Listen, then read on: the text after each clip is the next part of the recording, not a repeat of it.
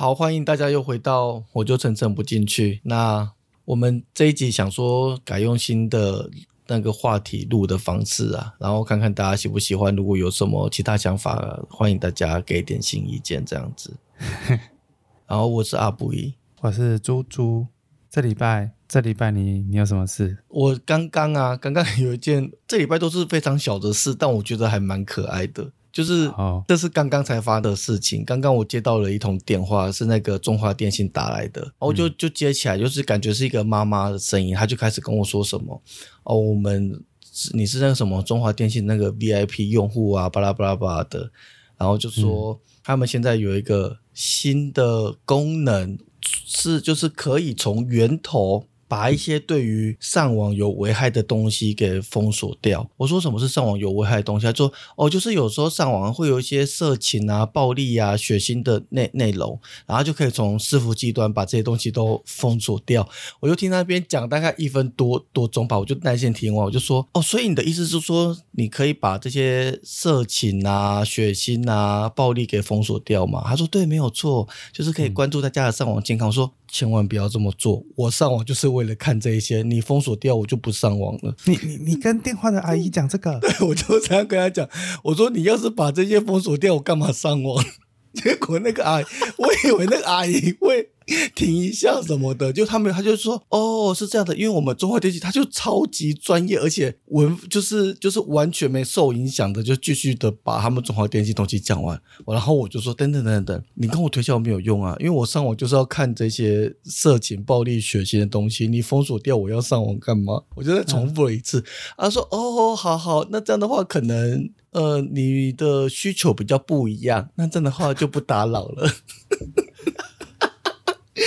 想说，哦，对他有，他中间还有说，那就看你的有没有家人需要啊。我说啊，我爸年纪这么大，他如果不看这些上网色色的东西，我还会替他担担心。他看这些，证明他身体不错啊。我干嘛要封除掉这个？我就这样跟他讲。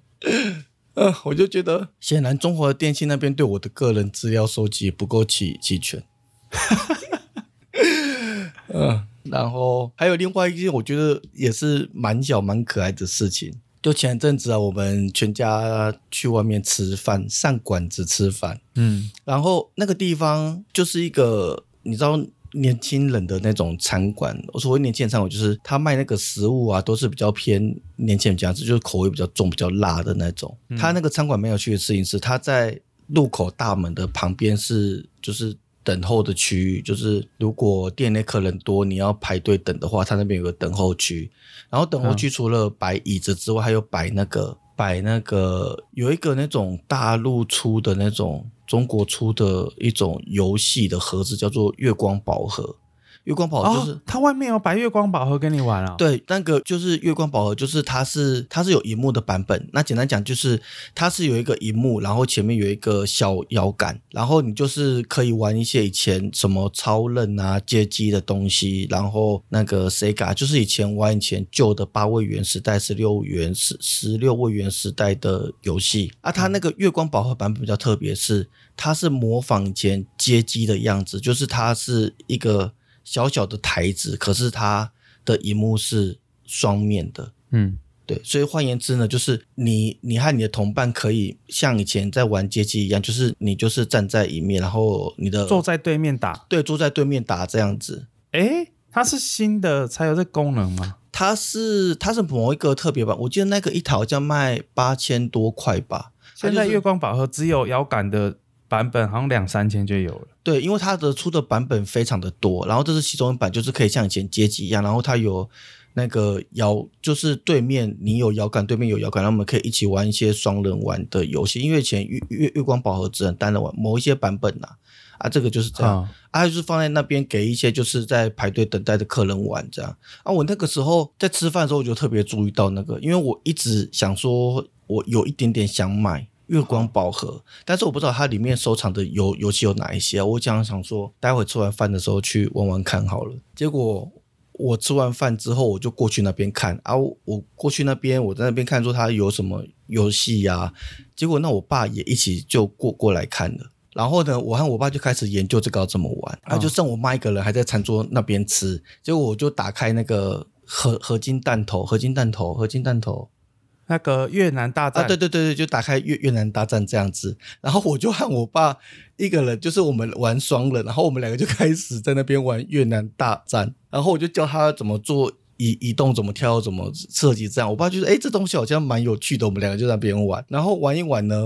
啊，我妈呢，她就拿那个餐后甜点，是一个麻吉还是什么吧，就嗯，从我们座位拿到那个玩游戏的地方，就直接拿到那边，然后要喂我们两两个吃。我那个时候觉得超下感，感觉很像是过年到亲戚家的那种小孩，然后吃完饭赶着去外面玩，然后妈妈就说不要再玩了，赶快过来吃，然后就拿食物要过去喂你。这样，重点是他要喂我爸，我爸还打开嘴巴给他喂，所以你可以想象，我爸那边在玩电动，然后打开嘴巴，我妈在喂他吃东西。我真的崩溃，我真的大崩溃。我说妈，你可以不要在公共场合这样做吗？我们两个都不是幼稚园小孩。哎、不会啊，这个就是代表说怎么讲不拘束啊，你如果说不拘束的话的前提是我们旁边那一桌刚好是好像是两个大学女女生在吃饭吧，她眼睁睁看着整个事情的发生，还在那边笑，我真的觉得，看这个真的是我跟你讲，那两个女大学生，她就是太拘束了，你知道吗？她人生，她人生格局不够，所以她在那边讪笑你们。你们干嘛被？不是她不是怕被讪一个格局我我觉得人笑。我觉得他们的笑给我的感觉，他们可能觉得我们两个就很可爱，就是一个一个爸爸，然后跟他的儿子，然后这边玩就玩电动，然后妈妈还拿食物过来喂，就感觉就是其实是蛮可爱的画面，但是我还是觉得蛮下感的。嗯、总而言之，我我觉得如果是不认识我们一家子的人看那个画面，会觉得蛮有趣。中间还发生一个小事是，因为当天是亚运棒球的那个冠亚军赛，就中华队对那个哦，中华对韩国，对中华队，哦，那个我看到一半，我我看不下去耶。对啊因为那个时候，像我爸就因为我们要出来吃饭，但我爸就很心心念念，到底比赛比的怎样啊？可是他那个是有转播权，所以你在网络上面是看不到的。就至少我诶？我反正我不晓得网络上面怎么看，我就只好哦，好像艾尔达才有。对呀艾尔达才有，然后我就我就打开那个手机的 YouTube，它会有那个即时跟你说现在是几比几，然后几人出局几人上垒，有一些人会那个做实况直播啊，对对对，他会做一个简单的图，然后我就一就边你们那个啊、台南 Josh 啊，最有名的。那个好像是艾尔达的官方 YouTube 频道，可是因为他不能把画面放上去嘛，他就放一个简单的图，跟你说现在是几好几坏，然后几人上垒，然后我就一边吃饭一边跟我爸说，现在是几出局，然后几几好球几坏球，然后几人上垒。然后现在是谁是谁攻，然后几局上半几局下半这样，你连球员都要讲哦。他因为他那个显示板上面没有跑球员出来，但是我就跟他说哦，现在上垒，现在是中华队攻，然后有一人上垒，然后啊啊啊。亮出局，这样就一边跟他实况，然后我爸就一边吃饭，然后一边摸听说现在是几比几，然后就一直在那个，然后自己只有过去在玩电动，干整个就像是小孩子赶着要去玩不想吃饭的样子，我觉得还蛮可爱的啦。哎、你爸这样很好哎、我蛮羡慕你有这样的爸爸。我爸就没办法这样，我觉得不要。在我们年轻的时候，他算是蛮严肃的爸爸了，但可能老了，稍微放下了一点责任才，才才这样子。才放飞自我，对啊，啊你呢？很好哎、分享了一个好爸爸的故事。我我我这礼拜，我这礼拜，你知道吗？我今年啊，二零二三年有做那个那个算是那种年度年度的一个计划，嗯然后其中一个，其中一个就是一个月要看一次房子。啊，就是还是想说有没有可能可以买房子啊？这样啊，要既然有这个可能的话，就觉得房子至少一个月要看一次啊，都没有都没有执行这个计划。那上礼拜总算执行第一次，我们我就在那种戏子有那种买卖房子的脸书粉丝团，就看到一个物件不错，然后才八百五十万，然后里面因为我不想买装潢太多的房子，因为有的时候他花了很多钱装潢的漂漂亮亮的，那那可能不是我想要，但是他在屋价上又把那个装潢的钱给加上去，我就不想要这样。那反正我就看到一个没有太大装潢的，然后整整齐齐但年年份有点久的房子，那我就跟我女朋友说，哎、我们要不要去看这个房子？然后就去约。然后就开始了我们第一次看房子的旅行。然后呢，这次看房子。我就领悟到一件事情，嗯，这次看房子我就领悟到一件事情，就是说，呃，因为它才八百五十万嘛，它是几房几厅呢？就正常的公寓，大概，哎，可是它应该只能隔两房出来，两房，然后几平？它我看了一下，大概二十二十出平吧，二十出平两房，那应该两房也算蛮大的了，不会太小的两房。对对对对对，啊，有的人会把硬隔三房也可以，但就是会小小。它有厅吗？有啊，就有客厅啊，就是客厅，两房一厅，然后一卫这样子。嘿，可是我们去现场看，其实那个被屋主隔得乱七八糟的。就我上一次陪我一个朋友找房子啊，跟这次看房子，我都觉得，你知道，因为我我们我们是没有房子，但南头南头家的不算的话，我们是自己没有自己的房子嘛。那我都觉得说，这些屋主他们有房子。这么好啊，都不好好珍惜，乱搞，真的觉得那些房子都很多房子都乱乱七八糟，乱搞乱格，格局都很奇怪啊。这不管，反正我们就去看了那个房子啊，被屋主搞得很奇怪了啊。该本来有一个很舒服的窗户，被他整个封起来之类的这种操作。然后呢？重点是，我就问他说：“哎，那这个屋主价钱上会很硬吗？”他说：“哦，说到重点了哦，这个其实本来九月的时候要都要成交了，已经有人要买了。可是呢，后来不能成交，原因是因为那个银行只能贷六成，那个买方他他说我一定要贷八成，没有贷八成我不买，贷八成哦。OK，对啊，我当下的反应是说。”哈，你已经，而且他已经跟屋主八百五杀到八百，我就说哈，所以八百万的六八成是六百四十万，也就是说他只只有一百多万的现金，他就要买房子啊。我第一个反应是这样子哦，他还有再加上他可能还有再加上装装潢什么的吧，他可能抓两百多啊，不是不是不是，后来我搞错了，这是我今天这故事要讲的重点。就是我一开始想说，哈，他没有现金还要来看房子，一百多万能买什么房子？但是呢，那个房仲他一开始也没有也没有讲很多。但我自己后来就是跟他聊聊，聊到最后就说，哎，你不觉得买房子很亏吗？大家都说付房租给房东不如。付房贷对不对？对。可是就我的观念，你头期款有一条机会成本，你丢了四五百万进去，其实你就是一个月光那四五百万的利息，可能就要一两万再加上你的房贷，其实本身还大概会有五分之一到六分之一的钱，其实是银行的利息钱，也就是说你这个房贷的利息钱，这个这个都是多的，这个都是你做了购物的这个动作，你造成的机会成本跟利息的产生。这个跟你付房租给房东是一模一样的，你知道吗？它并没有增加你的财富，所以买房子唯一的重点是你这个房价要很就要涨了，嘿，要涨你才会划算。所以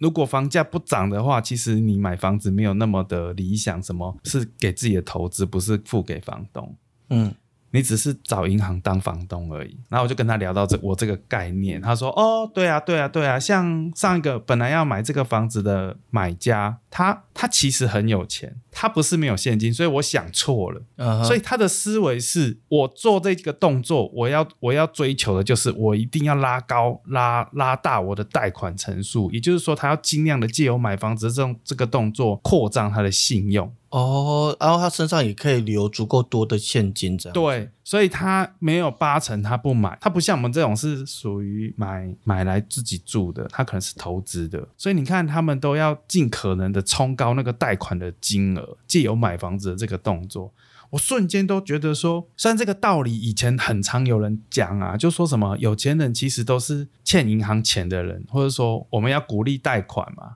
可是其实像我爸妈或我们这种比较乡下的孩子，就会觉得借钱总是不好啊，不要欠人家钱什么的。对对对，或者是对没事，你不要你你你存款在身上比较安心吧，这样的思维。可是你看，就就有一部分的人对他们而言，他不管这个，他就是要极力的最大化的扩张自己的信用。这个房子没有贷，不能贷八成，我就不买了。我要找那个可以让我贷八成的。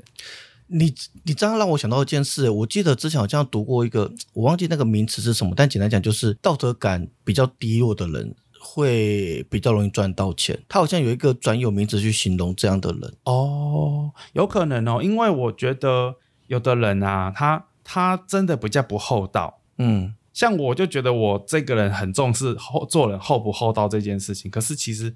在很多时候吃亏的都是我，我都是那个被被占便宜的。可是其实很多人他他的思维里面啊，他会以自己的利益为优先。哎，这个又讲到这个又讲到哎那个片尾的时候，我最近跟我女朋友看了一部韩国的综艺节目，蛮好看的。你说片尾的时候是什么？就等一下我们节目尾的时候可哦以推荐。好那里面有讲到，其实就是有点像赛局理论啊。嗯赛局理论里面有一个绝对优势选项跟绝对劣势选项嘛。嗯，赛局理论不知道一个什么有 A 跟 B 可以选，啊选 A 的人就是比如说一百块，啊选 A 的人就是一个人选 A，、一个人选 B，选 A 的人就拿一百、嗯选 B 就零嘛。对两个人都选 B 的话，就是五十五十对分这样。对，啊，就会有两种人嘛，一种人就提倡大家说，哎，大家大家，我们都选 B，这样大家都有钱拿，不会没有钱。然后有的人就会说，有的人就会觉得，我管你有没有钱拿，我就是要全要，要么就一起死，因为两个人选 A 的话，就大家都不要拿。对对对，哎，大概大概是这样的过程。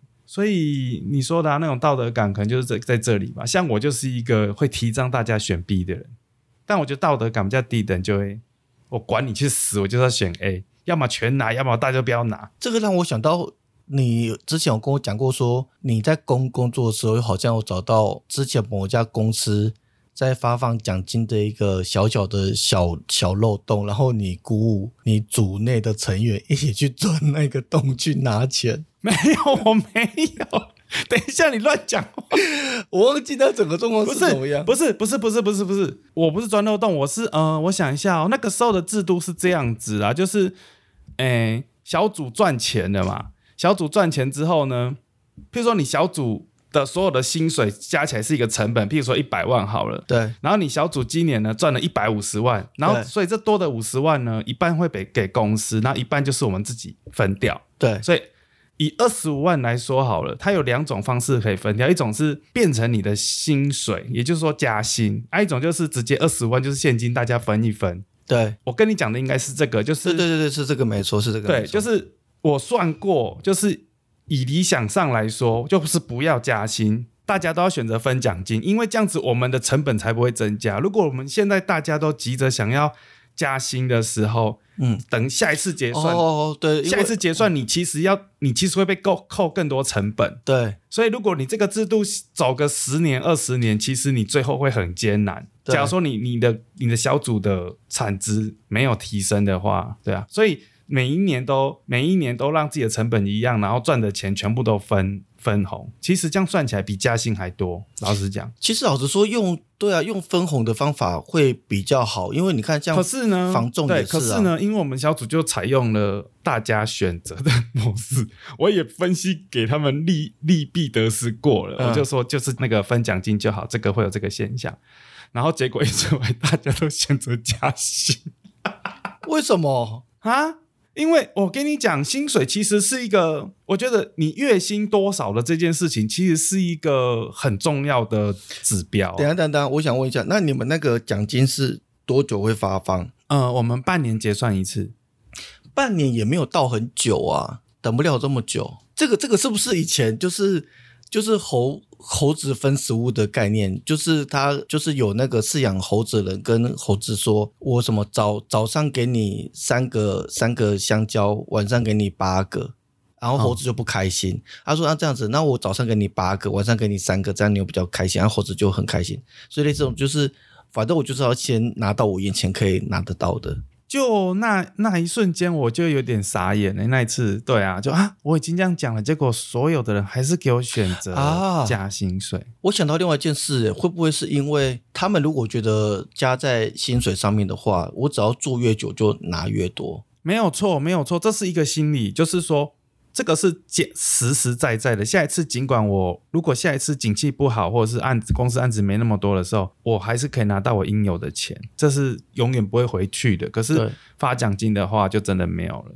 没有错。然后第二个，我我个人觉得这是最重要的啊。第二个心态应该是月薪这件事情，对每一个人来说都是一个指标。哎，你在那边工作一个月多少？这个很重要，对所有的人来说，这对我来说，我就是把年薪转换成月薪呐、对不对？有的人会这样讲嘛，有的人会觉得我就算年薪给你看。对，我就算年薪有一些像我相我相信我们公司的同事的思维是没有年薪的概念，他们还是以哦你一个月薪水多少，我觉得谈谈年薪会是更另外一个状态。我觉得他们没有习惯谈年薪，对啊，因为因为可能因为台湾有很多公司都比较少有奖金制度吗，所以大家比较少去谈。没，有没有，我跟你讲，正常的公司都是奖金制度，所以其实台湾的薪水都没有很高，有一些科技公司的薪水没很高、欸，我听到的，可是他们其实算一算年薪会破百，因为他们的分红分很凶，这个是比较健康的状态啊，就是公司的固定成本一定要尽量的拉低啦。我觉得。公公司的固定成本一定要尽量的拉低，这样子我们在赚钱的时候，我就是会分给你；那不赚钱的时候，嗯。我也比较不会亏损。对、啊，对啊，感觉这比较健康而且这样公司的现现金流也比较不会这么对对对，主要是这个现金流会比较好。像我前公司，就是我们讲的这个制度证公司，它有一个问题，就是它开公司的一开始呢，它都拉很高的薪水，请很多，请拉抢人进来，嗯。所以它到中期就遇到了一个问题，是它的现金很现金流很不健康，嗯。因为它他赚来的钱全部都发发到现金去，发发成薪水了。对啊，那现阶段，不过我最近听说好像也是不赚钱。他说今年跟明年都没有员工旅游了，啊，最近不是拍很多东西吗？最近不是拍很多东西不知？道哎、不知道。嗯我我女朋友跟我说，她案子进她，因为我们公司有一个系统嘛，就是我做这个案子之后，他这个每一个人做多少，就会把自己的成本填进去。那这个案子有没有赔钱，都会一目了然。他说，我女朋友说，她接到这个案子换接到她手上的时候，她是第二层、第三层的的人嘛，嗯，接到手的时候，这个案子已经赔钱了。因为我之前蛮蛮常听说你们你的前公司接案子是赔钱的，但他还是他们我那个时候他们是都靠那个那种政府的标案在撑啊啊！我我不晓得，因为我一直没有办法在那个核心决策里面。其实我有很多想法，而且我我都有跟我们老板讲，但是我不知道哎、就有一点那个叫什么人人为言轻。我我的想法都不被说，都不被当一回事。可是我觉得我我讲的蛮有道理的。好了，这都是过去的事情。总之呢，我这一次看房子，我就是哎领悟到，所以有时候就是这样子嘛，就是这个道理你已经听很多次，可是不知道为什么这一次我更我更深刻的体会到要要极度的扩张自己的信用这件事情。然后哎，然后我们也因此那个房仲其实也蛮努力的，他就事后就一直传讯息给我，就说哎房子看的怎么样啊？我说哦那个环境不是很好啊，我们就不考虑了。哦，那我这里还有什么物件，要不要来看一下？感觉之后我们就会一直看这个房仲的房子，说不定会不会之后就手滑就买下去？有时候我都在想啊，还是买下去好，因为你看我现在这个状态就是我们在被冲散，上也没有生小孩，什么也没有，那你就不会有动力想要干嘛？等一下你们有讨论过房子买完之后名字是共同还是？哦哦，你讲到这个话题的话，之前那个 Mobile 零一有吵一个吵很凶、欸，嗯就是两个人结婚之后，房子那个是他那个故事是老婆的娘家给他们卖给他们一个房子，但譬如说那个房子是一千四百万，但是那个娘家已经付了七百万了，嗯所以他就卖给他七百万，就说剩下七百万你们自己付。嗯但是条件是呢，名字要用我女儿，然后底下就骂成一团了嘛。可是其实这个很重要诶，其实这个很重要，就是说你问我这一题，其实我也在想，因为我觉得我能出的钱会比我女朋友少，因为她真的每个月应该以四五万块的进度在超超我车吧。我没有赚钱，他在每每个月薪水这么高，一直赚一直赚，他应该每个，而且他其实，而且我觉得我我花很多钱，因为我要养我那台车，他有要他有要养我们那个 Olen 啊，我们家的狗，我们家狗的支出是他支出，但是所以所以你们这样绕了一圈，然后你帮忙付了一点头期，然后付房贷，然后名字。哇，我觉得这问题好像太尴尬，我们还是跳过好了。这个问题其实很尴尬。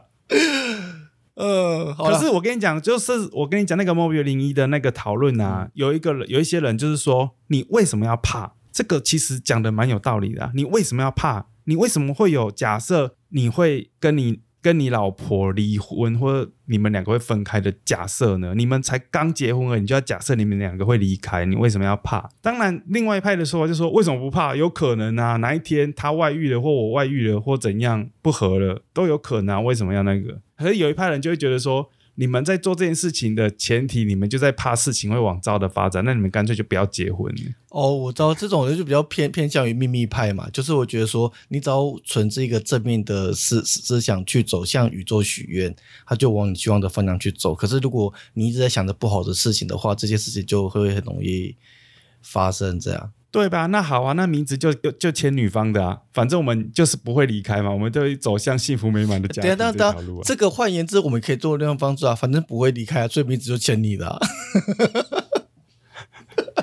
可是可是你看，像那个摩比零一的故事跟我的故事都有可都有一个状况，就是说，可能女方就是有一方出钱出的比较多。但是我这边又不是没出，但是就出的比较少，没关系，钱你的啊，以后发生什么事，就顶多就是你再付一点钱，把你的那个之前没付的钱再付一付啊。但但你没有啦，嗯嗯，这边我要讲一下，就是台湾的法律啊，结婚之后，台湾的法律啊，结婚之后这个是预设的哦，你可以改，你可以做婚前协议，协议成你们想要的形状都可以，但是预设你们都不动的话，预设就是这样，就是。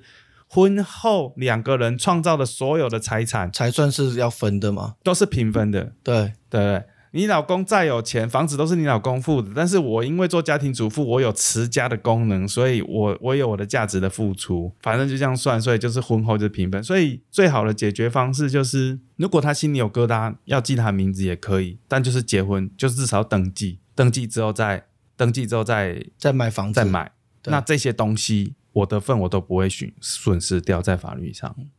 而且你你讲到这个，让我想到前一阵子不是有那个政府不是有一个广广告，就是有一个爸爸，他就找到自己的的的妈妈，就跟他说什么说，哎，我最近有一个货物要寄到你这边来，你帮我收一下。哦哦，然后你有丢给我看的那个啦，对对，然后政府在。一个类似政令宣导片吧，对，没错没错。那我延上，对，然后就延上，然后简单讲讲，简单讲一下他那个影片内容，就是那个爸爸就是买了玩公仔玩具之类的，可是怕寄到家里会被自己的老婆发现，会他会被骂，然后呢，就是要他妈妈帮他先收这个玩具，然后妈妈就觉得说，啊，你都生的小孩子，人都长这么大，为什么还要？花钱在买这些昂啊，就是花这些好像没有价值的事物在在这上面，为什么不去把钱就是帮小孩买更好的什么教材呀，什么之类的东西？他这个影片啊，虽然大家有的人会很反反对，就是说看我男生就。就是结婚之后我就要被这样子认定嘛，就是有一个类似偏见嘛，一个既定的印象嘛。对。可是其实我看到影片，我有想到一件事情是，如果说这个妈妈她用一样的规格对待自己的话，她完全没有自己的私生活，她全部全部都奉献在这个小孩身上了。她自己赚的钱，她的存款，她都为这个小孩在打算。她如果是这样的前提之下，那先生他有。拿百分之二十的精力，还是想要发展他想要做的事情的时候，那的确会发生那个影片中那个太太这样子的击败的情况。可是其实这不是击败，这就是当你全力付出的时候，当两个人在共同经营一件事情，我全力付出，可是你只付出了百分之六十，另外四十是是给你自己的时候，真的会有点不爽啊。因为这样子嘞，因为像我自己想到一个平衡是啊，我会相信这件事情，就是如果做父母，如呃你自己生活的快乐，你有你的正常的生活，然后你有你的兴趣去发展，就是这些身教身教的部分也会影影响着小孩子啊。因为好，那你的意思就是说，我们夫妻两个都有共识，我们不要那么极端的去教养自己的孩子，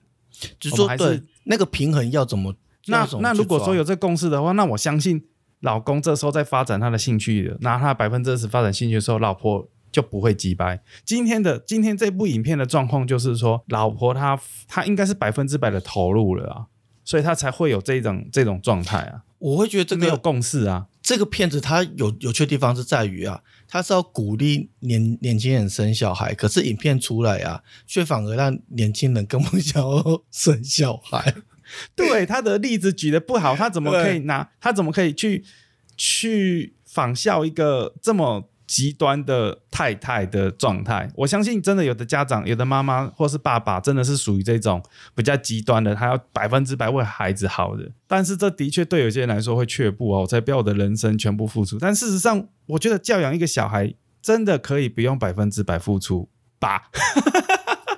我我讲出去，我突然觉得有点母汤哎，没有小孩的人，然后讲这种话，突然觉得有的爸妈会有像我们同学，可能听到这句话，可能就会说：“才没有你，你只能百分之百，你完全没有自己的事，会不会？”因为因为像我自己想象的点是想象啦，就是两个没小孩的，我觉得好像两个太太监正在谈要怎么样做爱，什么新方十八招。不是不是不是，我跟你讲，我跟你讲，这只能拿例子来举例哈。像我礼拜六都都在打球，那其实有一些球友，他就针对这个打球，他就有点困难，因为其实大家都是爸爸等级的，他针对这个打球，他就有点困难，因为他有小孩有老婆。但我们有一个学长啊，他说他的小孩从婴儿的时候，他就把他带来这边。让他在场边哭，他也不管，反正他自己很爱打球。他小朋友他不管，小朋友喜不喜欢他，就是带着带着他来，他自己就要打球。这样，这个就是有符合到你所谓的，呃，抓百分之三十到四十的时间，还是要做自己喜欢的事情的情况下，在边带自己的小孩嘛。当然这个很难哦，因为其他的球友，其他的球友都办不到，他们会那么困难的来打球，就是因为老婆也好，小孩也好，会耽误到他。会，他没有像我，我我甚至认为有一些人，他甚至根本没办法来打球，因为他有小孩了。可是我想问，那他小孩是多大？你说那个从小就带来的吗？对啊，对啊，那个今年国小一年级了。诶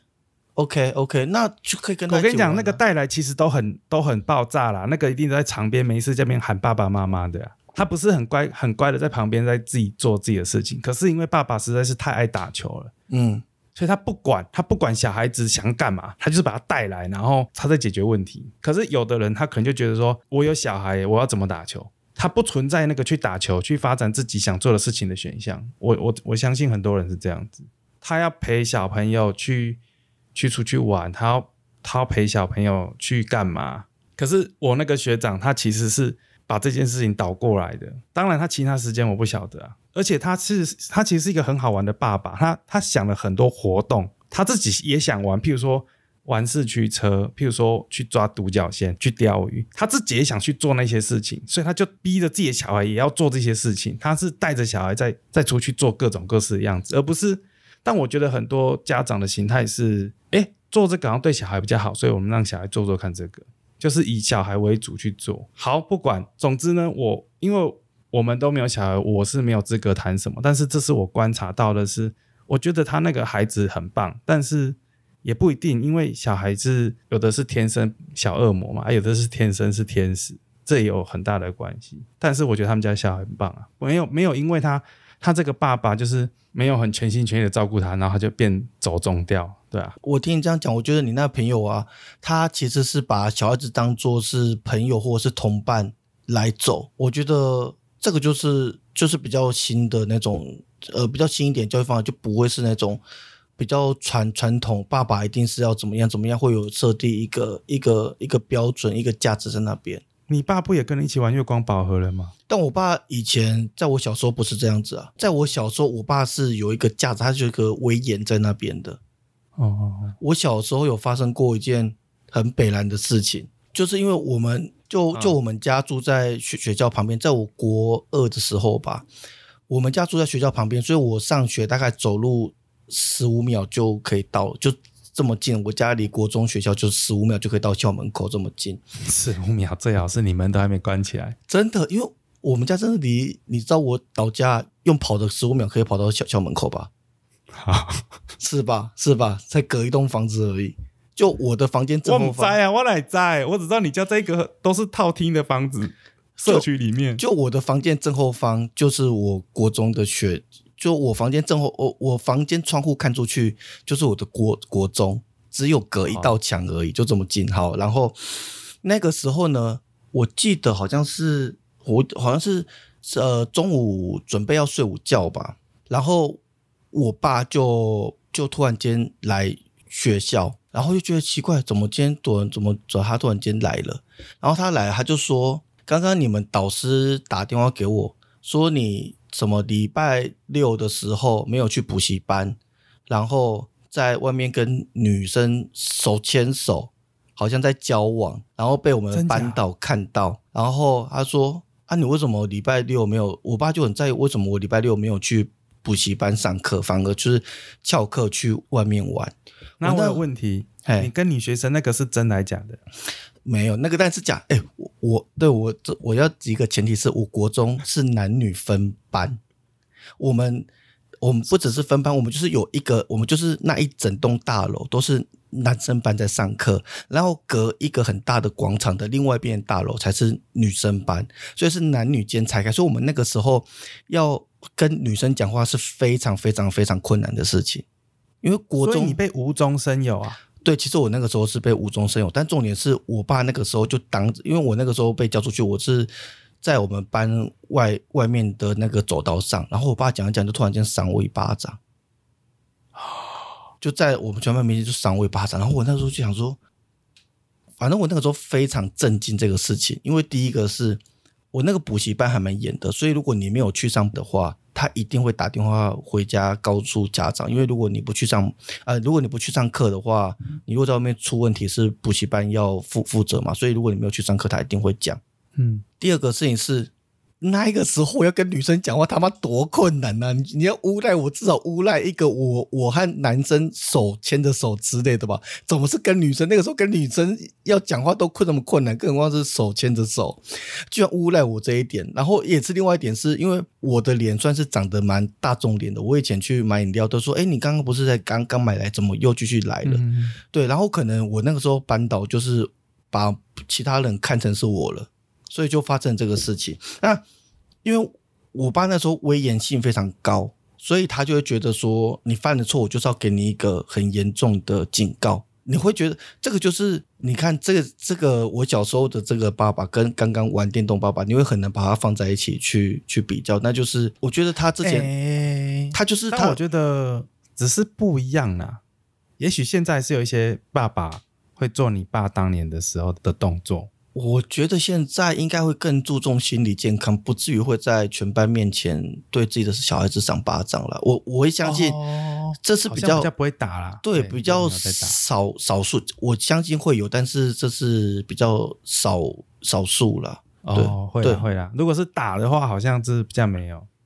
对，然后后来我在长大之后有问问我爸为什么他那个时候要做那个事情，他没有问我说到底这个事情是真的假的，他就直接赏我一巴掌。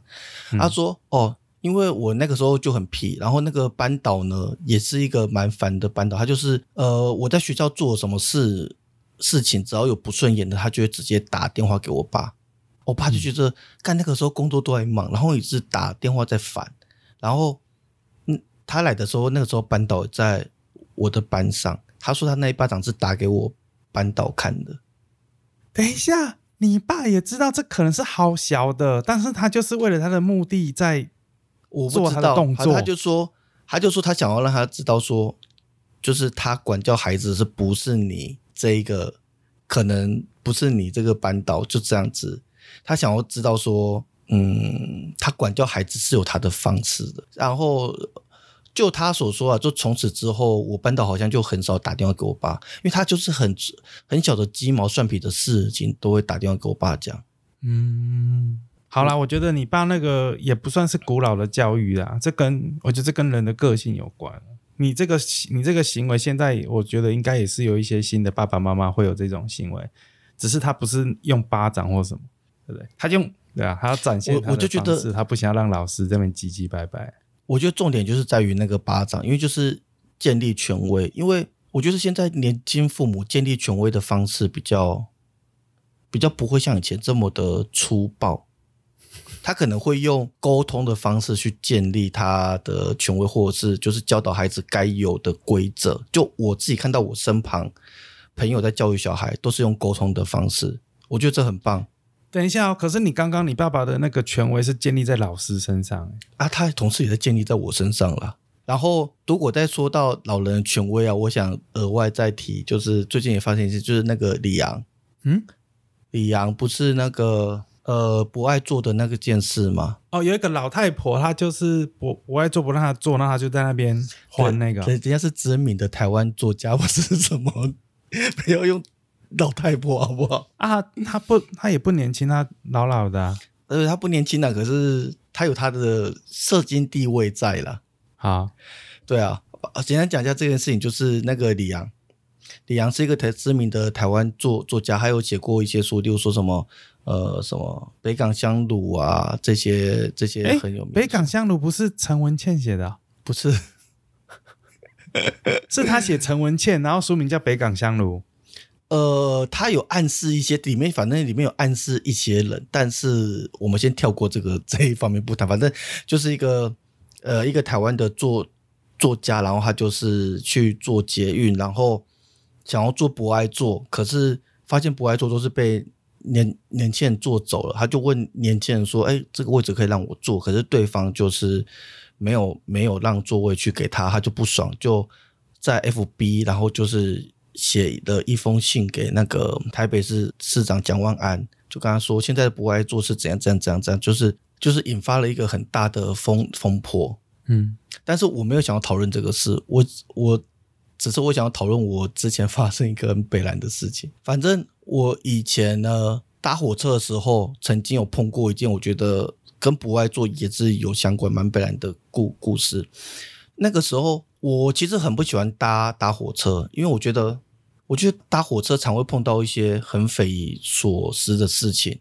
那我有嗯但我有一次我去搭火车，那那个那个时候我记得我票都买好是座是有座位的票。我去搭火车的时候人超级多，然后就拿着车票，然后一边在找我的车位，然后因为人很多嘛，所以我就是要一直一一直挤一直挤，然后拖着我的行李，然后慢慢的挤到去找我的座位。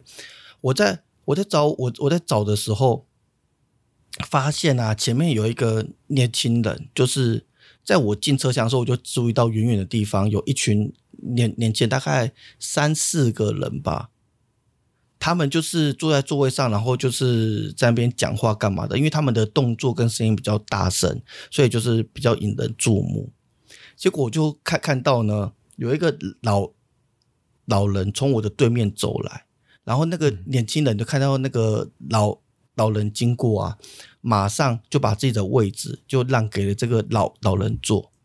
嗯啊，我那个时候一边在找座位，一边就在想想说，哇，这些年轻人看起来就是中二啊、皮皮的啊。嗯可是老人家一来啊，他还是就是马上哦，就让座位给老老人家坐，就觉得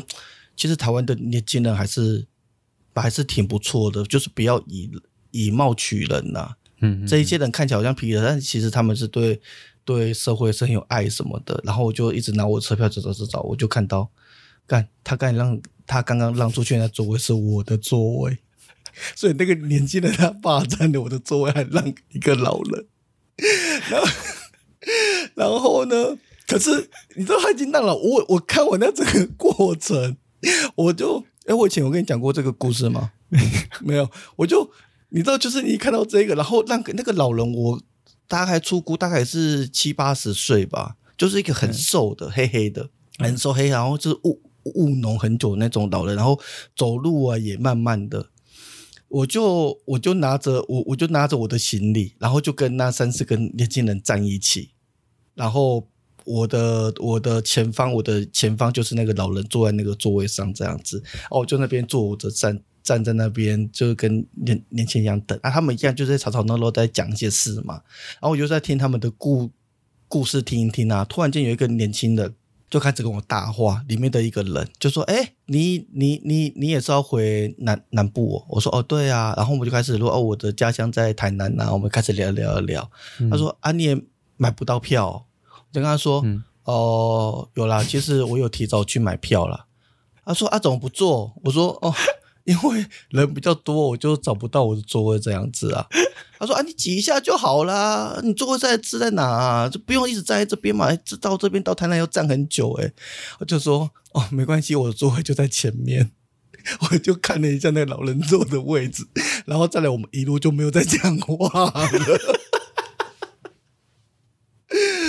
哦，我印象他妈超级深刻。哈，你应该去跟那个老人说：“阿嬷，你是有买票不？啊，是阿公，阿公，你是有买票不？我这个是我个人的经验，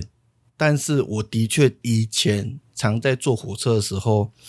就是会有老人家会去坐我的位位置，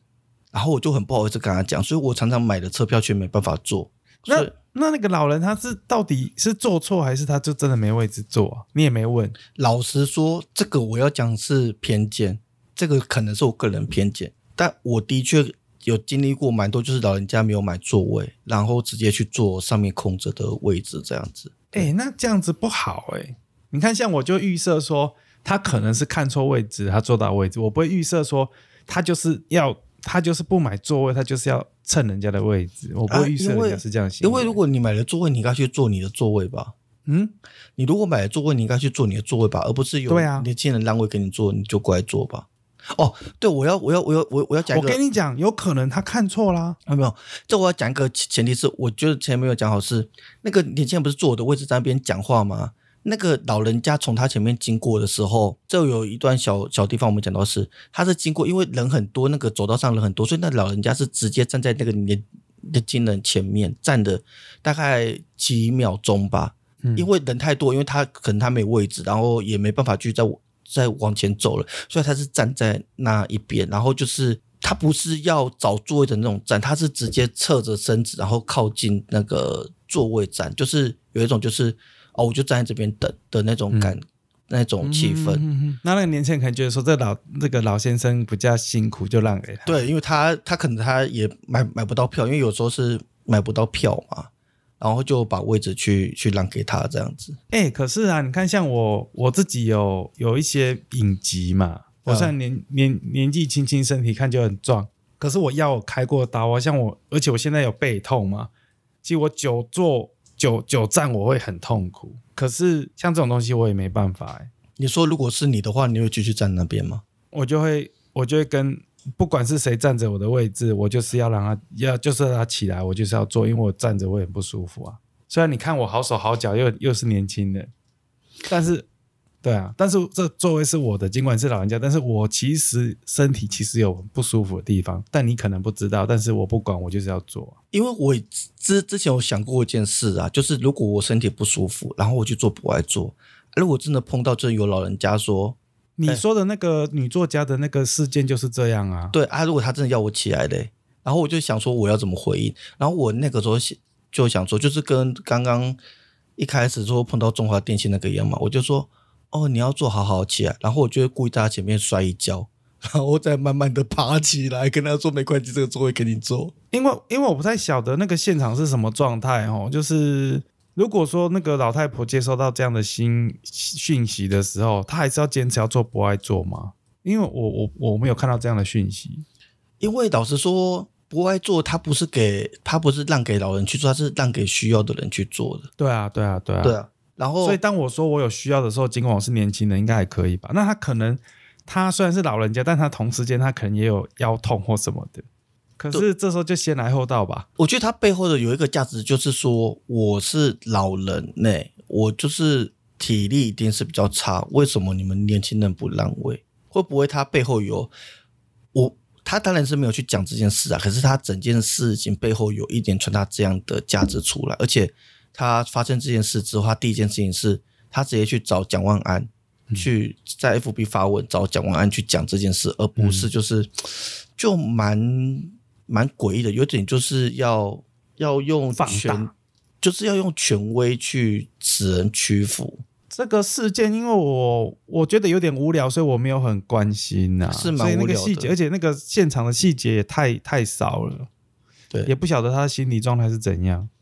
但嗯是我、我我我大概就是以一个贼老老灰狼那欢的心情，那我就带过去，我没有注意这个。啊，如果说是这个老人的啊，你那你那时候背很痛，坐在博爱座，然后有一个老人就是站在你前面，然后就开始跟你说：“哎，现在的年轻人，他不是看的，他就是看旁边说，哎，现在的年轻人哦，都不懂得敬老尊尊贤呐啊，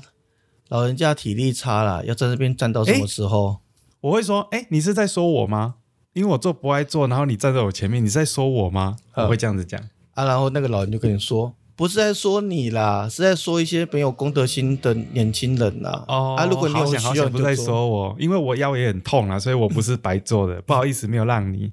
我的我这样反应 OK 吗？我想想看哦，如果我是那老人的话，会哦，好险不是说我。啊，如果好，我我假设如果我是那个老人家，我觉得说，哦，你的腰腰也痛啊。我前一阵子到台大去做过那个腰腰间腰椎置换哦，做完之后我的腰老是在酸痛哦。台湾的健保真的健保都换一些烂的东西给我们这些老人家啦。我现在、哦哦，我跟你讲，我当初就是趁我当兵的时候去开的，完全不用钱。看你是直接想要当他孙子是不是？他过年要发红包给你是不是呢？要 跟他聊、我我想到另外一个反应，就说啊，隔壁这个啊，还有隔壁也坐一个老头，我就说，哎、啊，隔壁你你是有什么病痛？这个就是反映到我们前面那一集讲，就是台湾人不够注重隐私，到处去询问人家的身体隐私。问旁边的啊，哎、你你那你哪哪里痛？我我腰痛、背痛啊。他说他什么痛？那你哪里痛？还是你只是比较老而已？那你要不要让座？到那个时候，大家即使生病，身体没有病没有痛，也要瞎掰几个出来。应该没有吧？我觉得大部分人就觉得，哦，我那那没关系，没关系，我站起来。如果你们真的有需要，我站起来给你们做。对啊，如果他只是比较老，然后他坐在博爱座，但他没有什么病痛的话，我我觉得八九成的人都会站起来让，对吧、那你以前有碰过，就是去坐那种大众交通工具，然后有人在装装睡吗？就是坐在博爱座，然后直接睡睡着这样，也不是装睡，就是坐在博爱那么无聊观察坐。这个，但是博爱座，我自己的经验都是就都都是比较老的人在做啊。我虽然我虽然我很痛苦哦，但是我就是用我的方法想办法想办法舒服。譬如说，我可以，它其实不一定要坐着才会舒服，你可以有一个有一片，在门旁边不是有两片，哎，我一定是找那两片靠着，我也我也会舒服一点。当然，大部分的状态我都是有位置坐啊，因为你知道我活动的时间都是不用上下班的时间。我觉得就是有我我有自己的方法，所以我从来没有去，因为我容易背痛腰痛，我去做博爱做没有，我就是用我自己的方法，省得麻烦。因为我很少做捷运，但是我经验不爱做，很少年轻人在做，也有可能就没有都老人啊，不爱做基本上就空着，要不然就老人在做。对啊偶尔我会看到年轻人在做，那可能他就觉得说，啊又没有人做，那我就要做喽，这样。如果不爱做，年年轻人做应该是那种往北投、往淡水那种，就是车厢很空的时候，才会有人去做不爱做。会有啦，这个我有遇过，嗯哼哼哼，但是我真的没有遇过，就是两个人为了这不爱做在争论的，我很少遇到这种，很少啊。出有出来有上新闻的会讨论的，所以我我个人觉得这个事件也是一个一个特例吧，对，百分之九十九的状态都是正常的啊，对啊，嗯，好了，最后你今天有想要推荐什么吗？啊，对，那个当你是朋友才说，最近我跟我女朋友看到了一个那个很棒的那个韩，你知道韩国他们其实最近做戏剧很厉害以外，他们他们做很多那种综艺节目也很棒。然后，哎、我之前有讲过，我跟我女朋友最爱看的就是那种联谊恋爱节目。哦，我知道，我知道，我 我有跟我之前在节目上我有讲，其他节目上我有讲过，我我跟我女朋友没事就爱看那个恋恋爱节目，但这个节目呢是属于那种竞技类型的。他之前有出一个是体能的，哦，我知道，我知道，对啊，也蛮红的。那但是那个结局有点鸟。然后他最近呢又出了一个节目叫做《魔鬼的计谋》，他是实他是实境秀没有错。然后他就找来一些人生胜利组，什么在美国数学什么硕士啊、博士毕业，后来当法律，后来当律师啊，还是什么？他是一个韩国的艺人啊，然后结婚的时候办了起来宴来来吃宴席的人有五千多人啊，这种反正就是各方各面的人生胜利组嗯，来上这个节目，这样。重点呢，里面有一个他是他是专门玩德州扑克的，那里面有两个人是专门玩德州扑克的，然后其中一个是老外，然后他现在是做虚虚拟货币。我这我，而且我看到他这个，我就想到你，我想说，看他现在是没钱呐、没钱，然后硬说自己在做虚拟货币，然后重点呢，我就很看好这两个玩德州扑克的，因为你知道玩德州扑克的人就是最擅长啊。这个节目就是在玩，他其实在玩有点像桌游的东西，桌游吗？我觉得他更像是啊赌博末世录的的实境秀。啊，赢了可以得到什么？他最后的奖金最高可以到五亿韩元，蛮多的、五千万日币，大概一千多万台币。嗯，因为真的啦，因为他请来真的都是一些超级人生胜利组，你跟他给那个一百万，他应该不会来。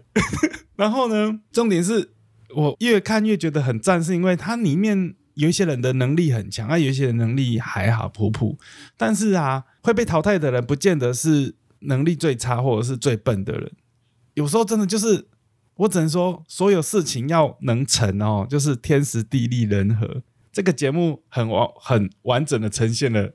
这个东西那你有哪一些片段是你印象比较深刻的吗？哦。像他，像他第一集，像他第一集就是第一个游戏，他就是在玩那个，他其实很很好笑，那个游那个游戏规则都很复杂，然后花了快二十啊三十分钟在讲解哦，你就看那个。节目花了二三十分钟在讲解那个游戏规则，我说哇靠，这一般人怎么看呢、而且讲完之后只玩一次，很奇怪啦。所以一开始我看的时候，我会觉得说，诶，安妮这个这样可以吗？啊，可老实说，你不设计的复杂一点呐、你请来的真的都是很厉害的人，他会钻钻漏洞，不设计复杂，他就钻漏洞。所以我觉得那个真正的天才是节目制作单位。好，然后里面那个第一个游戏有点像是在玩那个阿瓦隆啊。就有坏人有好人，然后反正它是一个阿瓦隆的变相的游戏，然后好人要抓坏人这样子，然后那些德州扑克的人就，你知道德州扑克他很擅长心心计跟观察，对吧？呃对对对他，平常就在唬人的嘛，然后他观察谁在唬人，谁在谁在谁是诚实的，嗯，所以那两个德州扑克的真的是超强，然后从头到尾把大家耍的愣一愣的哦。然后第二个游戏是玩有点像大富翁，它其实基本上就是用骰子去决定胜负，但是呢，它有一些规则，以至于这个规则呢，让玩家们开始要互相结盟，就是有不同的策略，然后导致有不同的像。像第一场游戏，因为这个游戏玩完之后，你会得到那个世界里面的硬币，嗯，那硬币多的人在第二场游戏就结盟在一起，然后硬币少的弱者呢，就等于结成另外一个联盟这样。嗯然后里面呢，就有一个人，他就是上节目之后，他就宣称说，因为这个游戏是有 bug 的，这游戏虽然有淘汰机制，但是我如果我用的好的话，我真的可以让十二个人一路走到游戏的最后，然后大家一起分这个钱。嗯他就是我说的那个 B 选项的那种人。嗯而且他能力很强，他每次游戏一开始的时候，虽然他他长相不太讨喜啊，我这个也不是很喜欢他，然后但他游戏一开始的时候，他就一直去想这个游戏的公式是什么，这游戏的 bug 是什么，这游戏要怎么玩，然后想很久，他都不跟别人讲话，然后想到最后，他就跟跟人家说：“好，我想出来了，大家这样子做是最有利的。啊、大家会听他的吗？”呃，有时候有，有时候会，有时候不会，有时候会，有时候不会，所以要看情况。对，但他的说说法，我自己来观察也是对的，他不是在瞎说，他的确有他的，他的确有点脑子。总而言之呢，这个这个这个节目，他就是在讲，他就是呃，虽然是这种竞技实境秀，但是就是在讲这种政治啊，勾心斗角，算勾心斗角嘛，我觉得比较像政治啊。嗯就是你要去结盟嘛，可是因为每个人的利益跟看法都不一样，然后也有像这种选 B 的人，他就是要大家一起好的，那也有就是我就是要冲到那个，我要把所有的人都杀掉，冲到第一个啊。那两个德州扑克的是最，哎，干我这样爆雷嘞，没有啊，你都没有讲到，因为我以我没有看过这个节目的人来说，到目前为止，我好像没听到什么太多暴雷的地方。好，反正呢，那两个德州扑克的人很明显就是一个，他要杀掉所有的人，最终自己得到那个奖金。他个人能力很强，像项羽一样，但是在但是在政治面前，呃，能力都不是最优先的选项。干，政治真的很重要，你这样子好像所可以看这个节目，呃，可以了解，可以可以更了解人类团体是怎么一回事啊。但我觉得你刚刚那句话，我觉得讲的很不错，诶，就是好像可以延伸到总统大选，就是在个人能力在政治面前，个人能力点都不重要。对对对，虽然之前就已经有体会过这件事情的，现在大家都在讲嘛，选择比努力重要嘛，对啊，嗯，就是你很努力了，你个人能力也会很强啊，但是其实有时候 一个事情会成，有太多因素了啦，而且影响这些东西最大的还不是你的能力或你的努力，就是一些啊很难解释的阴错阳差，对啊，然后你就活下来了，我也不知道，我也不知道怎么形容，对啊，那如果这样的话，额外再推荐那个博德之门一款最近出的那个博德之门三哦，对啊，你玩了？我没有玩，但是你讲这个就是在博德之门里面，这个是不是非常重重要嘛？就是你的选择是很重要的啊、哦，而且博德之门是不是很多时候也是要筛骰子？对啊，对啊，对啊，它也是要筛骰子的啊、哎、你你也去看呐、我觉得很好看，这部、哦《魔鬼的计谋》蛮好看的，嗯，好好推荐给大家。好，那就这样了，大家再见了，拜拜今天节。目就到这里，拜拜。